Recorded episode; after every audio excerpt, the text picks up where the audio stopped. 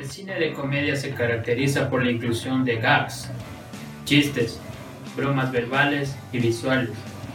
También se utilizan persecuciones, golpes, caídas y las sorpresas para conseguir las bromas deseadas.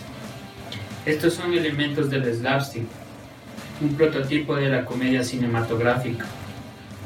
Las series tienen sus características propias como risas grabadas, bajo presupuesto, decorados fijos y capítulos autoconclusivos.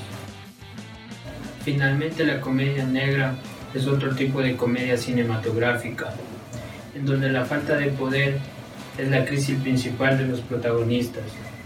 Los personajes no tienen control sobre sus vidas, su trabajo o su pareja, y su obsesión por rectificar esta falta de poder es el motor que impulsa a los protagonistas. Uno de los principales representantes de la comedia cinematográfica en la época moderna es Billy Wilder, con películas como Avanti, El Departamento, La Tentación a Vive Arriba y la que analizaremos a continuación. 1, 2, 3 de Billy Wilder es un largometraje de comedia en donde la sincronización de los elementos antes mencionados es un complejo sistema de relojería.